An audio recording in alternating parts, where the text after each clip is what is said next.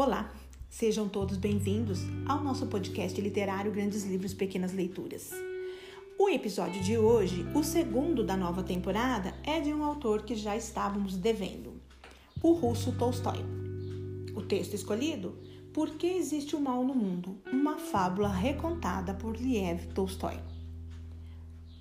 O texto eu retirei do volume 2 dos Contos Completos de Liev Tolstói uma edição primorosa e belíssima da extinta editora Kozak Knife que eu ganhei da minha amiga Adriana Barreta. Por que existe o mal no mundo? Fábula. Um eremita vivia na floresta e os animais selvagens não tinham medo dele. O eremita e os bichos conversavam e se entendiam. Certa vez o eremita dormiu embaixo de uma árvore. Um corvo, um pombo, um cervo e uma cobra resolveram pernoitar no mesmo lugar. Os bichos começaram a conversar, querendo saber por que existia o mal no mundo. O corvo disse: Todo mal do mundo vem da fome. Quando a gente come à vontade, fica no galho, grasnando, tudo é alegria, tudo é bonito, tudo é satisfação. Mas é só passar um dia com fome que tudo fica ruim, qualquer coisa neste mundo de Deus. E a gente fica sempre voando para lá e para cá e não tem mais sossego. E se a gente vê carne, fica ainda mais nojento e se atira em cima sem pensar em mais nada. Às vezes jogam paus e pedras na gente. Lobos e cachorros atacam e a gente nem assim desiste. Quantos irmãos nossos já se perderam desse jeito por causa da fome? Todo o mal vem da fome. O pombo disse: Para mim, o mal não vem da fome, e sim do amor. Se a gente vivesse sozinho, nossos desgostos seriam poucos. Uma só cabeça não é pobre, e se for mesmo assim, é só uma. Em vez disso, a gente vive sempre em paz. E amamos tanto nossa companheira que não temos mais sossego. Vivemos pensando sempre nela. Está satisfeita? Está aquecida?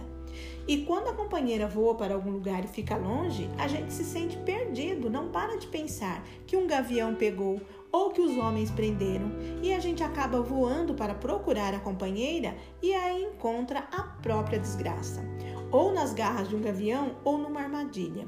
E se a companheira desaparece, a gente já não acha alegria em nada. Não come, não bebe, só faz procurar e chorar. Quantos já morreram por causa disso? Todo o mal não vem da fome, mas do amor. A cobra disse: Não. O mal não vem da fome, nem do amor. O mal vem da raiva.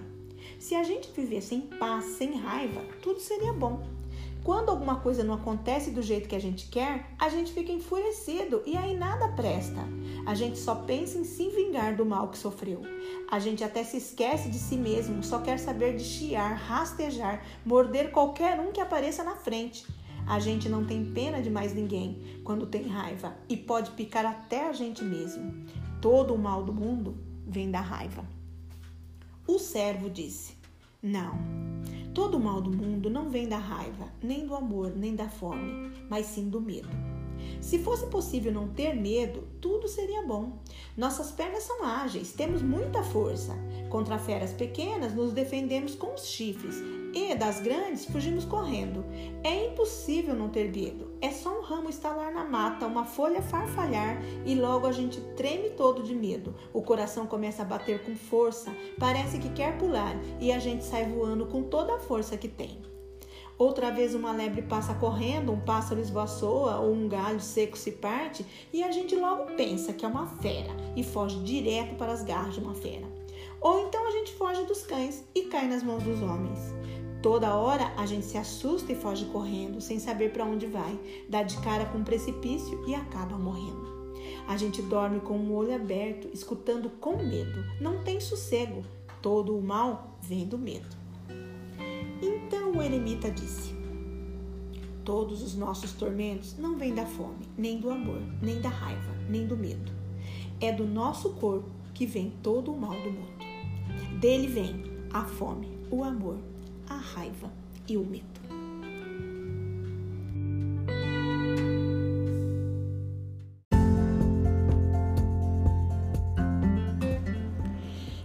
Tolstói, escritor russo nascido em setembro de 1828 de família aristocrata, ficou órfão de pai e mãe ainda na infância.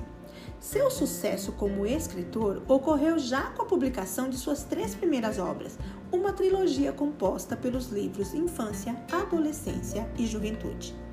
No entanto, suas obras mais conhecidas são Guerra e Paz e Ana Karenina. O escritor converteu-se ao cristianismo em 1870. No entanto, possuía ideias próprias, de forma que fez severas críticas às igrejas cristãs e foi excomungado pela Igreja Ortodoxa Russa em 1901. A sua visão particular do cristianismo, contudo, conseguiu vários adeptos. Assim, Tolstói, o principal representante do realismo russo, escreveu obras marcadas por doutrinação moral, nacionalismo crítico e temática social construiu escolas para os filhos dos camponeses e por isso sofreu perseguição da polícia czarista, que não admitia liberdade na educação escolar. Faleceu em 20 de novembro de 1910.